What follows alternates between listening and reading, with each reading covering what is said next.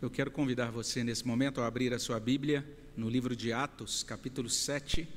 Livro de Atos, capítulo 7. Nós vamos fazer uma leitura a partir do versículo 54. Atos 7, a partir do versículo 54.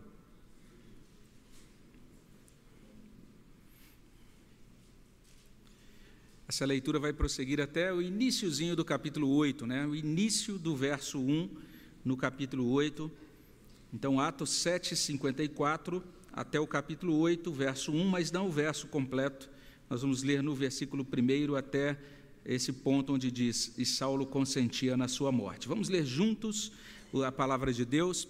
Eu quero convidar você também na sua casa, né, você que está assistindo aí de casa, acompanhando de casa, abra sua Bíblia nesta passagem, mantenha sua Bíblia aberta, vamos meditar na palavra de Deus nesse momento. Vamos, em primeiro lugar, ler o texto a uma só voz, o texto está sendo projetado aqui, a gente pode ler juntos nesse momento. Leiamos a palavra do nosso Deus. Ouvindo eles isto, enfureciam-se no seu coração e rilhavam os dentes contra ele. Mas Estevão, cheio do Espírito Santo, fitou os olhos no céu e viu a glória de Deus e Jesus, que estava à sua direita, e disse: Eis que vejo os céus abertos e o Filho do Homem em pé à destra de Deus. Eles, porém, clamando em alta voz, taparam os ouvidos e, unânimes, arremeteram contra ele e, lançando-o fora da cidade, o apedrejaram. As testemunhas deixaram suas vestes aos pés de um jovem chamado Saulo e apedrejavam Estevão, que invocava e dizia: Senhor Jesus, recebe o meu espírito. Então, ajoelhando-se, clamou em alta voz: Senhor, não lhes imputes este pecado. Com estas palavras adormeceu. E Saulo consentia na sua morte. Senhor, abençoa os nossos corações nesse instante de meditação na tua palavra. Ó Deus, nos colocamos diante do Senhor reconhecendo a nossa dependência do Senhor, o quanto precisamos da tua graça e o quanto precisamos que essa tua palavra faça sentido para nós. E, ó Deus, opere nos nossos corações a salvação, santificação e consolação conforme a tua boa vontade. Repreende o inimigo, ó Deus, que a tua palavra possa produzir bom fruto. Esteja, ó Deus, com o teu povo esteja com aqueles que estão acompanhando também das suas casas, que seja uma noite, ó Deus, de bênção do Senhor nos nossos corações por meio da tua palavra, é o que pedimos no nome de Jesus. Amém, Senhor Deus. A verdadeira religião bíblica configura o ser humano para viver e também para morrer. A gente encontra uma menção, por exemplo, desta fidelidade que conduz inclusive ao martírio na carta aos Hebreus. Lá em Hebreus 11, 36 até 38, o servo de Deus diz com muita clareza que no, na época do Antigo Testamento, gente que andou com Deus é, acabou pagando com a própria vida por sua fidelidade. Diz assim: Outros, por sua vez, passaram pela prova de escárnios e açoites, sim, até de algemas e prisões. Foram apedrejados, provados, cerrados pelo meio mortos a fio de espada, andaram peregrinos, vestidos de peles de ovelhas e de cabras, necessitados, afligidos, maltratados, homens dos quais o mundo não era digno, errantes pelos desertos, pelos montes, pelas covas, pelos antros da terra. O autor de Hebreus está falando de crentes do Antigo Testamento. Então é interessante que, por um lado, a gente pode afirmar isso, que Estevão é o primeiro mártir, vamos dizer assim, da igreja, e isso, isso é bem documentado na história cristã. Mas a gente não pode esquecer que antes de Estevão, outros servos de Deus, ao longo da história da salvação, também é, morreram por causa da sua fé. Lucas, o autor desse livro de Atos, nos fornece então um relato muito vívido, né, muito gráfico do martírio, do martírio de Estevão. E a gente tem dito aqui em outras ocasiões, né, estudando é, toda essa situação de Estevão, desde a prisão dele, a gente teve a oportunidade de meditar, inclusive, sobre a defesa que ele apresentou diante dos seus acusadores. mas Estevão realmente é digno da nossa atenção. Ele foi distinguido pela igreja, ele foi reconhecido como um homem de boa reputação, um homem cheio do Espírito Santo e de sabedoria. Ele foi eleito como diácono da igreja, do povo de Deus. A gente pode conferir isso lá em Atos capítulo 6, versículos 3, versículo 5. Uma pessoa que chamou a atenção desde o início e logo depois de assumir aquela função né, do serviço aos irmãos na igreja primitiva, ele foi usado pelo Senhor na palavra, com prodígios e grandes sinais diante do povo, como a gente confere em Atos 6, versículo 8. Então temos um, uma espécie de diácono evangelista que prega a palavra de Deus, por meio dele Deus realiza grandes maravilhas, mas ele, com tudo isso, granjeou a oposição de líderes de algumas sinagogas de Jerusalém. E quando lemos em Atos 6, 9 até 10, alguns líderes de sinagogas, então, a, acabam formulando ali uma espécie de acusação falsa, se ressentem com relação a ele, e daí ele é infamado, ele é falsamente acusado diante do Supremo Tribunal Judaico, o Sinédrio, é o que consta lá em Atos 6, de 11 até 14. A partir desse ponto, ele responde ao tribunal, ele se pronuncia. O pronunciamento, o pronunciamento de Estevão é muito didático. Ele traz uma espécie de resumo da história de Israel e naquela ocasião, ele conclui, vamos dizer assim, o seu discurso com uma acusação muito dura. E ele diz para aquela liderança de Israel que aquela liderança estava se opondo ao Espírito Santo, estava se opondo aos profetas de Deus, estava se opondo, se opondo ao próprio Jesus Cristo como Messias de Deus. É o que consta desde Atos 6,15 até Atos 7,53. Isso imbrica, né, leva a esse ponto depois que ele diz isso, vocês são homens de dura serviço, vocês têm resistido geração após geração ao Espírito Santo, vocês mataram os profetas, vocês também mataram, inclusive, aqueles que anunciaram o justo, dos quais vocês se tornaram também traidores, assassinos. Ele faz essa, essa acusação dura. Vocês receberam a lei por intermédio de anjos, mas não guardaram essa lei. É assim que fecha o versículo 53 desse capítulo 7 de Atos. E a partir daí acontece tudo que nós terminamos de ler, a partir do verso 54. Essa, essa, nós temos essa cena do martírio de Estevão. Essa cena pode ser contemplada, de certa forma, ela é retratada aqui em três planos que eh, são dignos da nossa atenção. No primeiro plano dessa cena, nós temos os adversários de Estevão se enfurecendo e pegando pedras e apedrejando aquele servo de Deus. A gente vê isso no verso 54, no verso 57, no início, nos inícios dos versos 58 e 59. No segundo plano da cena, Estevão é sustentado por Deus mesmo naquela hora. Ele continua sendo firmado pelo poder e pela graça de Deus até o fim, como a gente lê nos versos 55, 56, na parte B do verso 59 e verso 60. E temos aí então o terceiro plano da cena. E nesse terceiro plano, o martírio de Estevão é assistido e consentido por uma figura chamada Saulo. Isso é mostrado em dois versículos também desse relato. Então vamos tentar olhar para essa cena mais de perto, né? Vamos nos aproximar e vamos destacar em primeiro lugar isso, que os adversários de Estevão se enfurecem e o apedrejam. No verso 54, a gente tem uma documentação disso. Olha lá o verso 54. Ouvindo eles isto, ou seja, ouvindo aquele discurso de Estevão, a defesa apresentada anteriormente, enfureciam-se no seu coração e rilhavam os dentes contra ele. Então a gente olha para esse texto e é interessante o que é, é mostrado, o que é colocado para nós nesta situação. Por que isso é interessante? Porque prestemos atenção lá em Atos 2 lá, lá atrás, o discurso de Pedro no dia de Pentecostes.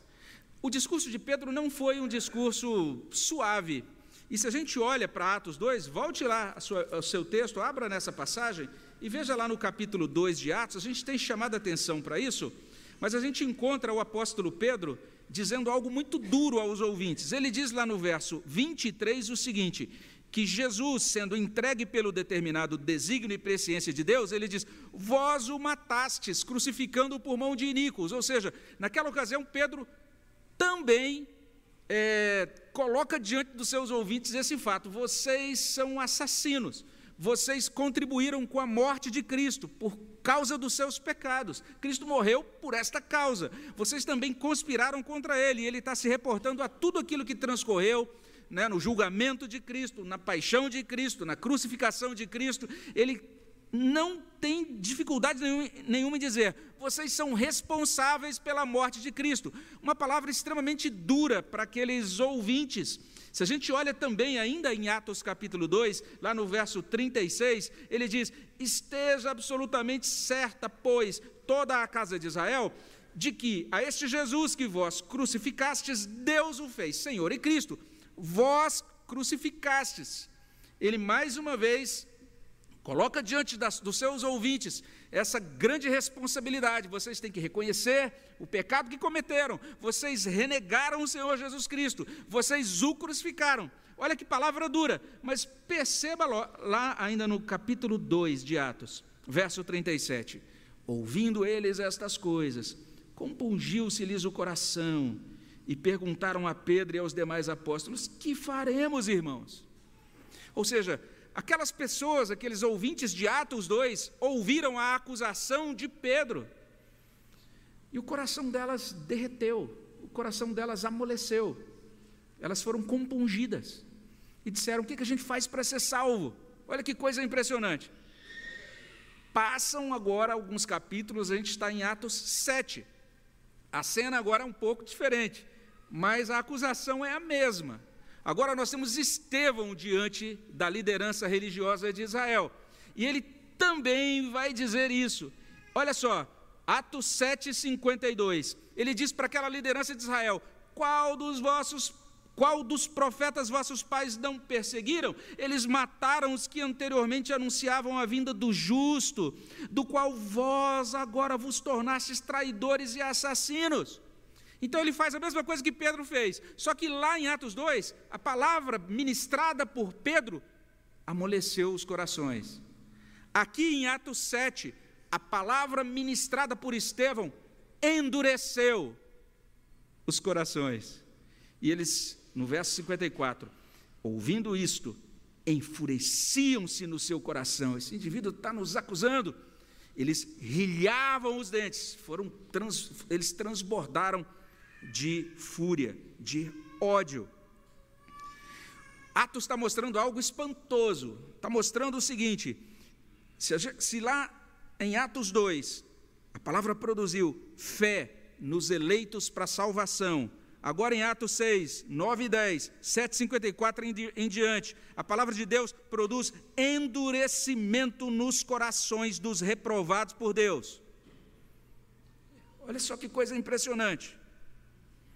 E veja só, depois de ouvi-la, eles transbordam de fúria, eles rilham os dentes, e olha agora o verso 57. Eles, porém, clamando em alta voz, taparam os ouvidos e unânimes arremeteram contra ele. Início do verso 58. E lançando-o fora da cidade, o apedrejaram. Se você der uma olhadinha no finalzinho do verso 59, e apedrejavam Estevão. E essa rejeição, então, ganha realmente um corpo. No verso 57, eles não apenas estão tomados de fúria, mas eles começam a gritar e tampam os ouvidos. Isso é muito interessante. Esse ato de tapar os ouvidos físicos apenas sinaliza uma situação muito grave, muito profunda de obstrução dos ouvidos espirituais. Os ouvidos espirituais deles estavam tapados. Eles ouviam a palavra de Deus, ouviam os chamados do Evangelho, ouviam as repreensões do Evangelho, e quanto mais ouviam, mais se enfureciam, e chegam a esse ponto de taparem os ouvidos, e com isso eles atualizam. Isaías capítulo 6, a partir do verso 9 até 10, porque lá em Isaías 6, de 9 a 10, nós lemos o seguinte: Então disse ele, isso é Deus falando ao profeta Isaías, Vai e dize a este povo: ouvi, ouvi e não entendais, vede, vede, mas não percebais. Torna insensível o coração deste povo, endurece-lhe os ouvidos, fecha-lhe os olhos, para que não venha ele a, a, a, ver com os olhos, a ouvir com os ouvidos e a entender com o coração e se converta e seja salvo. Você já viu que passagem bíblica mais assustadora é essa? Deus está falando com o profeta dele e dizendo: profeta, vai e prega, e à medida que você pregar, que o coração deles fique mais duro e nenhum seja salvo. É isso que está acontecendo aqui em Atos capítulo 7 tem uma doutrina solene aqui. Qual é a doutrina? A doutrina é simples: quem não é amolecido pelo Evangelho é endurecido pelo Evangelho. Que coisa séria, mostrada no livro de Atos. E daí isso que a gente vê nos versos, no final do verso 57, início dos versos 58 e 59. Agora eles não estão só chateados, Agora eles não estão só enfurecidos, agora eles não estão só tampando os ouvidos, agora eles pulam em cima de Estevão e o arrastam, jogam ele para fora da cidade. O texto diz literalmente que eles o jogam, eles o lançam para fora da cidade. Lançaram-se todos junto contra ele. E aí, versos 58 e 59, o apedrejaram. E se a tradição então for digna de crédito, nós podemos afirmar que Estevão teve o mesmo fim, um fim semelhante ao do profeta Jeremias, que, como diz a tradição, também foi apedrejado. Então, é isso que é mostrado nesse, nesse primeiro plano da cena do martírio de Estevão. Os seus adversários se enfureceram e o apedrejaram. Mas tem um segundo plano aqui a ser considerado. A gente pode notar, em segundo lugar, que Estevão, em todo esse processo, ele foi sustentado por Deus, ele foi sustentado por Deus em seu testemunho até o fim. É interessante o que o texto diz, é muito bonito até. Veja só, o texto vai dizer isso. Ele, naquele momento final, passando pelo que passava, ele foi cheio do Espírito Santo, ele desfrutou da plenitude do Espírito Santo. Porque o texto traz assim, lá no início do verso 55, mas Estevão cheio do Espírito Santo. Olha só o que Deus concedeu a Estevão naquele momento final. Ele foi transbordado, cheio, repleto do Espírito Santo. E é interessante essa conjunção inicial aí, né? Mas Estevão, a ideia do texto é contrastar Estevão com os seus algozes, os seus algozes cheios de, cheios de fúria, sem conseguir ouvir as verdades de Deus, e agora tornados inimigos, vamos dizer assim, dos mensageiros de Deus. Com, e por outro lado está Estevão, cheio do Espírito Santo. Observe também que nesse momento Estevão recebeu de Deus aquilo que a gente pode chamar de visão beatífica. Uma visão beatífica é aquela visão que produz ou que é, concede a quem a tem o chamado estado de bem-aventurança. É como se fosse uma antecipação do céu, né? uma visão beatífica. Você tem a visão, você tem um vislumbre da glória, e isso produz consolação ao seu coração. Então, nesse momento, é isso que nós temos aqui. Esse servo de Deus recebe essa visão que é chamada visão dos bem-aventurados. Ele tem a visão do Pai e do Filho na comunhão da Trindade Santa. Olha lá o verso 55. Ele fitou os olhos no céu e viu a glória de Deus e Jesus que estava à sua direita. Uma visão da glória, uma visão do trono de Deus, uma visão de Jesus glorificado. Olha só que impressionante. Ele está apresentando Jesus ele está sendo rejeitado porque está apresentando Jesus para as autoridades judaicas. Essas autoridades judaicas estão por aqui com Jesus, como a gente costuma dizer na linguagem popular, e estão dizendo esses perturbadores da ordem aqui o tempo todo falando de Jesus. E agora, nesse momento final, Estevão tem essa visão e diz: Sabe esse Jesus que vocês estão rejeitando? Deixa eu dizer para vocês, ele está ao lado de Deus o Pai, à direita do Pai, na majestade das alturas, ele está na glória do Pai. E a partir desse momento, olha só o que acontece: ele testemunha, ele expressa o que viu, aqui no verso 56, e disse: Eis que vejo os céus abertos e o filho do homem em pé à destra de Deus. Então, nesse instante, Estevão testemunha. Ele está fazendo o quê? Testemunhando. Está, de certa maneira, atualizando Atos 1,8. vocês receberão o Espírito Santo, serão minhas testemunhas. E é isso que ele está fazendo nesta hora. Percebamos, esta fala dele também é digna de toda a nossa atenção. Ela ecoa uma profecia, ela atualiza um trecho do Antigo Testamento, a visão de Daniel, que você pode encontrar em Daniel 7, 13 e 14. Lá em Daniel 7, 13 e 14, uma palavra registrada muitos séculos antes de Estevão, o profeta Daniel recebeu esta visão. Qual era a visão? O filho do homem recebendo das mãos de Deus, das mãos do ancião de dias, um reino eterno, a garantia de que ele reinaria sobre tudo e todos. Então, observe o significado dessa visão que é colocada, que é descrita por Estevão aqui em Atos 7. Lá em Daniel 7, 13 e 14, olha o que consta lá. Eu estava olhando nas minhas visões da noite, e eis que vinha com as nuvens do céu, um como o filho do homem, e dirigiu-se ao ancião de dias, e o fizeram chegar até ele. Foi-lhe dado domínio e glória e o reino para que os povos, nações e homens de todas as línguas o servissem. O seu domínio é domínio eterno que não passará, o seu reino jamais será destruído. Essa é a profecia de Daniel. Então, nesse momento agora, esse servo de Deus, sendo agora maltratado pelos algozes, ele diz: Sabe o que eu estou vendo? Cumprimento da profecia de Daniel. Esse Senhor que vocês estão rejeitando, ele vai dominar sobre vocês, vai dominar sobre todos os povos, nações, línguas, porque ele é o Rei da glória. Daí, quando ele profere essas palavras, mais raiva ele atrai para si. Mas Estevão está dizendo isso. O reino chegou. Por quê? Porque o rei chegou.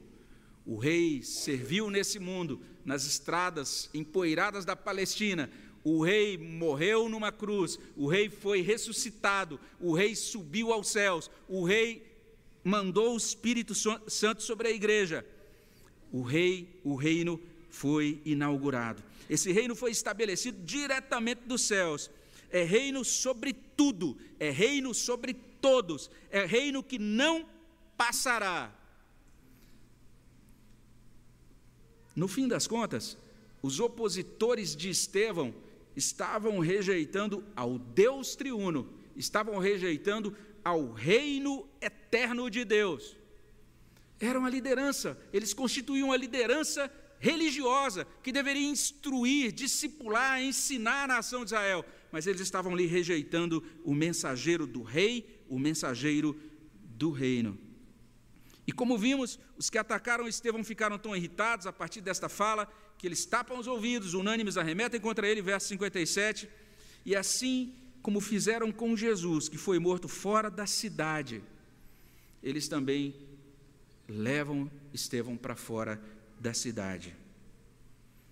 Diz o texto: a turba lançou Estevão fora da cidade e então o apedrejou, verso 58. Então, depois de dirigir-se aos homens, dizer: Olha o que eu estou vendo. Agora Estevão dirige-se a Jesus. E é o momento dele apresentar ao Senhor uma oração por acolhimento. Ele ora, está aí no verso 59, verso, no finalzinho. E Estevão invocava e dizia: Senhor Jesus, recebe o meu espírito. Então, mais uma vez, nós estamos vendo esse servo de Deus assemelhado com Jesus no viver, assemelhado com Jesus no morrer ao ser arrastado para fora da cidade, agora assemelhado com Jesus no morrer também, porque de certa maneira ele está replicando o que Jesus também disse na cruz, lá em Lucas 23, 46, antes de expirar, Jesus clamou ao Pai em alta voz: Pai, nas tuas mãos entrego o meu espírito. Agora Estevão diz: Senhor Jesus, recebe o meu espírito. E daí a gente tem a última fala dele a sua derradeira prece, verso 60. Então, ajoelhando-se, clamou em alta voz: Senhor, não lhes imputes este pecado. A gente tem sempre lembrado né, que esse termo, que não corresponde muito à nossa linguagem popular, né, mas um termo imputar, é um termo contábil, que significa literalmente colocar na conta. Deus não coloque na conta deles esse pecado que eles estão cometendo. E veja só, mais uma vez, Estevão replicando a Jesus Cristo, que em Lucas 23, 34 orou assim: Pai, perdoa-lhes, porque eles não sabem o que fazem. Depois disso, esse servo de Deus chamado Estevão, diácono amado da igreja cristã, testemunha fiel de Jesus Cristo, como diz o final do verso 60, adormeceu. O texto termina assim: com estas palavras, adormeceu. E não é dito que ele morreu, é dito que ele adormeceu. Olha só que, que coisa interessante. A ideia aqui é que a morte dos crentes, conforme o Novo Testamento, é semelhante a um descanso. Essa é a ideia. Apocalipse 14, 13 diz isso: Bem-aventurados aqueles que morrem no Senhor. Estes que morrem no Senhor, eles agora descansam das suas fadigas. Essa é a ideia, a ideia de descanso. Daí agora o verbo adormecer, usado em Atos e em outros trechos do Novo Testamento. É interessante essa ideia de adormecer, porque de fato, quando a gente pensa na ressurreição, lá em João 5, nós temos essa ideia transmitida pelo próprio Senhor Jesus Cristo. Ele diz que no último dia, os crentes despertarão como de um sono nos seus corpos ressurretos. João 5, 25, João 5, 28 e 29. Jesus diz que isso vai acontecer. Aqueles que creem nele podem ter essa esperança. Ele vai chamá-los pelo nome. Eles ressuscitarão no último dia. E aqueles que tiverem feito o bem vão então desfrutar dessa ressurreição para a vida. Aqueles que tiverem feito o mal vão lidar com o juízo de Deus. Entendam bem, essa expressão adormeceu não quer dizer que a alma de Estevão vai aguardar a ressurreição inconsciente ou aguardaria a ressurreição inconsciente. E existem algumas é, igrejas ou é, agremiações religiosas que ensinam uma doutrina que não é bíblica, a doutrina do sono da alma, dizendo: olha, depois que a pessoa morre, ela fica em estado inconsciente, só dormindo, esperando a volta de Cristo. Quando Cristo voltar, que elas vão retornar à consciência mas isso realmente não combina com as Escrituras. Se você der uma olhadinha em Apocalipse 6, de 9 a 11, Apocalipse 6, 9 a 11 vai dizer isso. As almas dos mártires estão conscientes debaixo do altar de Deus, orando para que o reino venha. Olha o que diz lá: quando ele abriu o quinto selo, vi debaixo do altar as almas daqueles que tinham sido mortos por causa da palavra de Deus e por causa do testemunho que sustentavam. Olha o verso 10: clamaram em grande voz, ou seja, as almas daqueles que morrem no Senhor estão conscientes, inclusive interagindo, continuam orando nos céus ali para que o reino seja consumado. Olha a oração delas: Até quando, ó soberano Senhor, santo e verdadeiro, não julgas nem vingas o nosso sangue dos que habitam sobre a terra? E lá no verso 11: Então a cada um deles foi dada uma vestidura branca e lhes disseram: que repousassem ainda por pouco tempo, mais uma vez a ideia de descanso, de repouso, até que também se completasse o número dos seus conservos e seus irmãos que iam ser mortos, como igualmente eles foram. Significa que quando Estevão adentrou os portões celestiais, ele já encontrou ali também as almas daqueles que tinham sido mortos pela palavra de Deus do Antigo Testamento, e ele está lá aguardando enquanto é somado o número de todos aqueles que ao longo da história, até a volta de Cristo, também darão o seu testemunho e pagarão com sangue o seu testemunho. O fato é que de Atos 6, 5 até 7,60, Estevão serviu ao Senhor e lutou o bom combate da fé. Mas a partir de Atos 7,60, Estevão dormiu, adentrou no descanso eterno. Estevão foi despido pelos homens maus, está em Atos 7,58 mas em seguida ele foi vestido com as vestiduras brancas, como a gente lê em Apocalipse capítulo 6, pelo Deus bom, pelo Deus que o amou, pelo Deus que o resgatou e pelo Deus que fez da vida dele um testemunho para a sua glória. A batalha de Estevão foi dura, mas Deus o sustentou até o fim. Então esse é o terceiro plano dessa, o segundo plano desta cena do martírio de Estevão. Isso nos encaminha para o terceiro. E nesse terceiro plano a gente encontra isso: o martírio de Estevão foi assistido e consentido por Saulo. Está aí no verso 58, na parte B. As testemunhas deixaram suas vestes aos pés de um jovem chamado Saulo. E quando lemos capítulo 8, logo no iníciozinho, a gente encontra e Saulo consentia na sua morte. O iníciozinho do verso 1 do capítulo 8. É a primeira vez que aparece essa figura, Saulo, mas ela vai se tornar dominante no livro mais para frente. Até Atos capítulo 13, ele sempre será chamado de Saulo, que é o seu nome judeu. Mas a partir do capítulo 13, verso 9, ele começa a ser chamado de Paulo, que é o seu nome romano e gentil. Então é interessante, agora, a partir do capítulo 13, ele vai, ele vai é, sair para as viagens, vai empreender as viagens missionárias, vai levar a palavra de Deus aos gentios. Então ele será identificado com um nome que será melhor recebido entre os seus ouvintes gentios, o nome pelo qual ele é conhecido é, pelo, nos escritos do Novo Testamento e na história da igreja. Então nós temos essa pessoa Saulo, nós vamos ouvir falar mais sobre ela, vamos olhar um pouco mais para outros detalhes da vida desse irmão, mas nesse momento ele ainda não é descrito como um irmão cristão, nesse momento ele ainda é um judeu vinculado ao farisaísmo, nesse momento ele está disposto a combater qualquer coisa que pareça ameaçar o status quo, a paz, a tranquilidade do povo judeu em Jerusalém. E tempos depois, o próprio Paulo se descreve, ele vai se descrever em Filipenses 3, 4 a 6, da seguinte maneira: ele diz, em Filipenses 3, 4 a 6, bem que eu poderia confiar também na carne, se qualquer outro, outro pensa que pode confiar na carne, eu ainda mais. Circuncidado ao oitavo dia, da linhagem de Israel, da tribo de Benjamim, hebreu de hebreus, quanto à lei fariseu, quanto ao zelo perseguidor da igreja, quanto à justiça que há na lei, irrepreensível.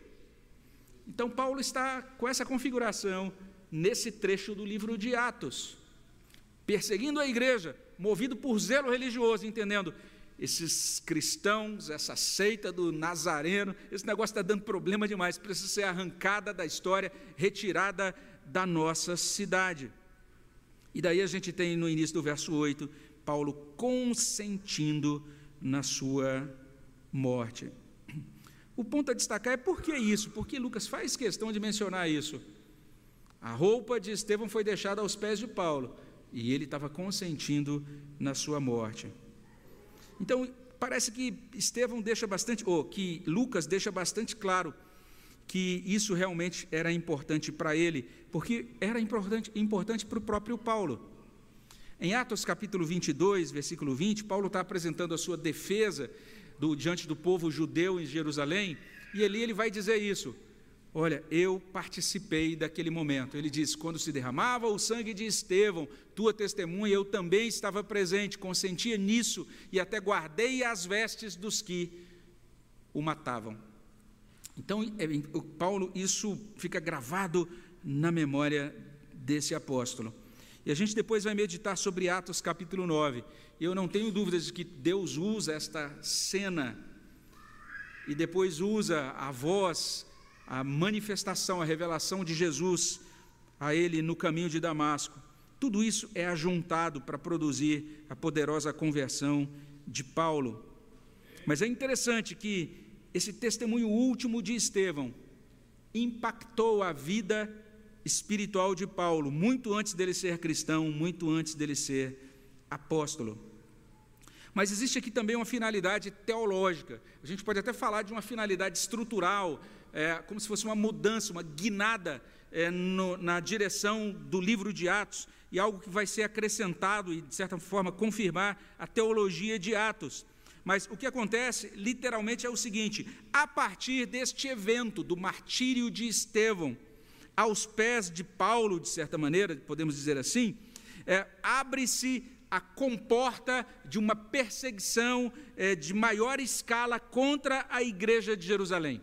E você vem, encontra isso já no verso 1 do capítulo 8, na parte B. Naquele dia levantou-se grande perseguição contra a igreja de Jerusalém. E a gente vai meditar nesse trecho é, da segunda parte do verso 1, se Deus permitir. Na próxima semana vamos falar um pouco mais sobre essa perseguição que foi deflagrada sobre a igreja. Mas foi uma perseguição que realmente é, forçou a igreja a sair, a fugir de Jerusalém Ah, os judeus que até aquele momento estavam meio que, ah, será que a gente rejeita o cristianismo ou não, se a gente acolhe ou não esse movimento, a partir desse ponto eles se tornam cada vez mais hostis e os cristãos têm que fugir, têm que sair da cidade. Alguma coisa está acontecendo muito, muito importante nesse ponto do livro de Atos. Tem um estudioso do, do livro chamado Darrell Bock, e ele vai dizer isso que quando olhamos para o livro de Atos, desde 1,12 até 6,7, ele está apresentando esse cenário do Evangelho em Jerusalém, mas já a partir de 6,8, ele vai trazer isso. A perseguição empurra a mensagem para a Judéia, para Samaria, e à medida que os cristãos vão sendo perseguidos, à medida que eles são empurrados para, Judéis, para, o testemunho, para, para o testemunho na Judéia e em Samaria, à medida que isso acontece, sabe o que acontece como resultado final? Os discípulos são multiplicados. Outro erudito chamado Grant Osborne, ele defende que com esse ministério de Estevão encerra-se o ciclo palestino da igreja cristã ela não vai ser só a igreja em Jerusalém, ela agora vai ser uma igreja que realmente começa a cumprir o programa de Atos 1:8. Vocês serão minhas testemunhas em Jerusalém, mas também na Judéia, em Samaria e até aos confins da terra. Trocando em miúdos, o martírio de Estevão contribui para o cumprimento de Atos 1:8. Que coisa impressionante! E dito isso, a gente pode começar a concluir, relembrando então de que essa cena do martírio, uma cena muito vívida, ela é mostrada aqui de forma muito gráfica, é mostrada em três planos. Nesse primeiro plano, esses adversários de Estevão se enfurecem, o apedrejam. No segundo plano, Estevão é sustentado por Deus no seu testemunho até o fim. E no último plano, o martírio de Estevão é assistido e consentido por Saulo. Algumas, algumas aplicações podem ser feitas a partir desse ponto. A primeira aplicação é esta: a palavra de Deus amolece e alcança o coração dos eleitos para a salvação, mas endurece o coração daqueles que não serão salvos. É simples assim: quanto mais um eleito de Deus lê, estuda, medita, ouve as Escrituras, mais crente ele se torna. Quanto mais um ímpio lê, estuda, ouve as Escrituras, mais cínico, mais sarcástico, mais oposto ao cristianismo ele se torna. Ele vai dizer: está vendo? Li ali 1 Crônicas um trecho, outro trecho em 1 Samuel. Um diz que tem 3 litros de azeite, no texto paralelo diz que são 30. Então tem uma contradição. A Bíblia tem contradições. Ah, ah, ah, não dá para acreditar nesse livro. Como é que você acredita nesse livro? Aí não adianta tentar falar de Cristo para mim, não. Já li essa Bíblia 50 vezes. Percebeu o que acontece? O eleito para a salvação aborda as Escrituras para encontrar alimento, para encontrar direção. Lâmpada para os meus pés é a tua palavra. O eleito para a salvação se delicia nas Escrituras. A lei do Senhor é perfeita e restaura a alma. O testemunho do, do, Senhor é fiel e dá sabedoria aos simples. São mais desejáveis do que o mel, do que o ouro depurado. É assim que o eleito é, interage com a palavra. Mas o ímpio interage com a Bíblia, buscando encontrar base para os seus argumentos contrários à fé. Como é que eu vou crer um Deus se teve tanta morte no Antigo Testamento? Se lá no Antigo, lá no Antigo Testamento abria a terra, o pessoal era engolido. Não, não dá para crer em Deus desse jeito. Ah, não dá para ler essa Bíblia, não.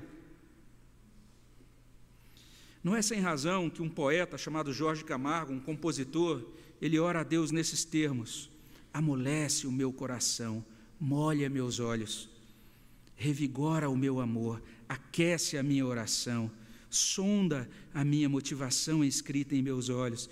Tu somente és capaz, Senhor, de amolecer o meu coração com vinho que é o teu sangue e com óleo que é o teu espírito.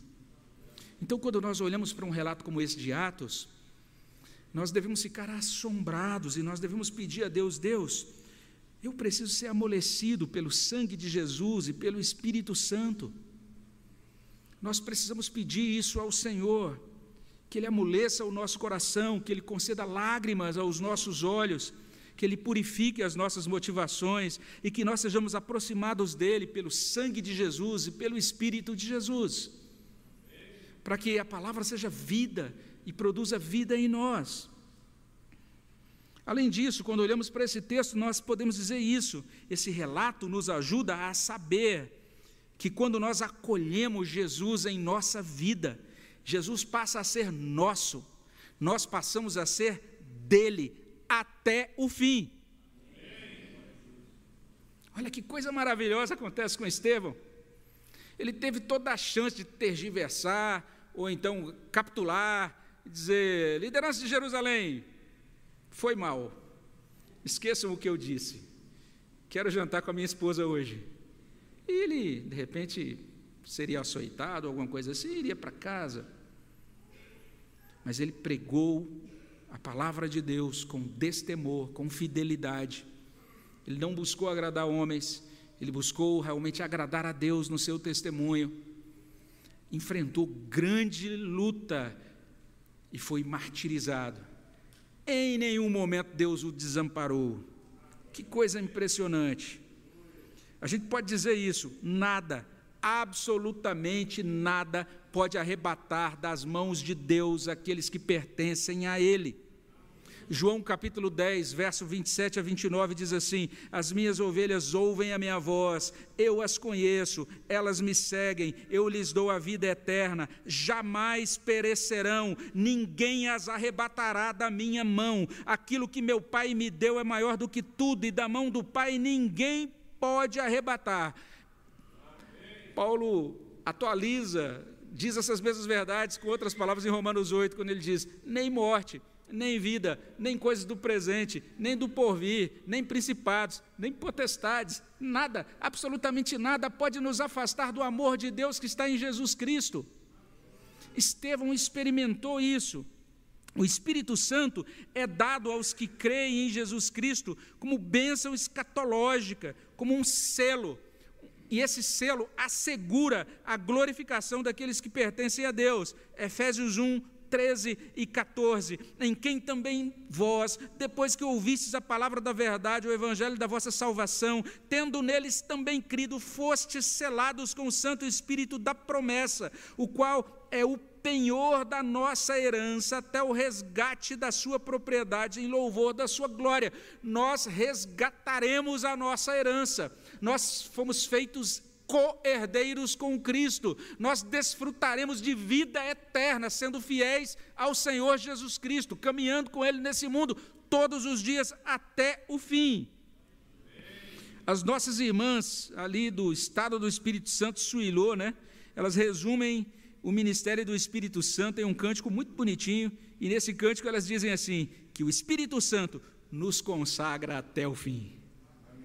Já parou para pensar nisso? Essa é a bênção, é uma das bênçãos que deflui do Pentecostes. Então nós devemos, diante desse texto, pedir a Deus que nos conceda esta fé, pedir a Deus que nos conceda essa experiência de sermos habitados, cheios do Espírito Santo, e que nós desfrutemos desta bênção.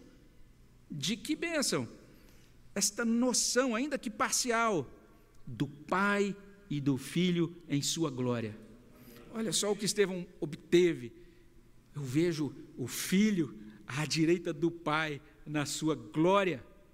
E quando nós temos essa antevisão da glória de Deus, ou quando nós, como diz Paulo em Colossenses 3:1, pensamos em Cristo e nas coisas do alto e na glória que nos espera, isso realmente nos enche de alento e sendo alentados por bem-aventurança, nós somos movidos pela graça de Deus a andar por fé, porque o justo viverá por fé, como diz Romanos 1,17. Mas, finalmente, que não apenas entendamos com a mente, mas que nós sintamos com o nosso coração que Deus é por nós em cada detalhe da nossa história, seja nos momentos bons, seja nos momentos maus. Certamente aquele não foi um momento confortável para Estevão, de forma alguma. Mas Deus estava com ele. Além disso, o propósito soberano a vontade boa, agradável e perfeita de Deus cumpriu-se na vida e na morte de Estevão. Não é à toa que Paulo vai declarar em Romanos 14, 8. Olha o que Paulo diz lá. Olha que palavra preciosa. Romanos 14, 8. Porque se vivemos, para o Senhor vivemos. Se morremos, para o Senhor morremos. Quer, pois, vivamos ou morramos, somos do Senhor. Que coisa preciosa! Quando partirmos desse mundo, entraremos no reino que foi dado pelo Pai ao Filho do Homem. Sendo assim, nós podemos nos unir. A Martinho Lutero, quando canta com entusiasmo e com muita certeza, é o seguinte: se temos de perder família, bens, prazer, se tudo se acabar e a morte enfim chegar, com Ele reinaremos. Vamos orar ao nosso Deus. Senhor, obrigado a Deus pela tua palavra, obrigado a Deus pela preciosidade da tua salvação, obrigado a Deus pelo poder do teu Espírito que, ó Deus, impulsiona e capacita homens frágeis como nós, pessoas, ó Deus, cheias de limitações, mas o Senhor nos capacita a sermos testemunhas de Jesus Cristo, a andar com o Senhor nesse mundo, a reconhecer que o Senhor é Deus, a depender do Senhor, a ser providos pela bondosa mão do Senhor, a caminhar, ó Deus, debaixo do teu governo, declarando: Jesus Cristo é o único e suficiente Salvador da nossa vida. Muito obrigado por isso, Senhor. Ajuda-nos a corresponder ao teu amor e a caminhar com o Senhor, ó Deus. Fortalece a nossa fé e nos ajude para que possamos dar testemunho firme desta fé até o fim. É o que nós suplicamos no nome de Jesus. Amém, Senhor Deus.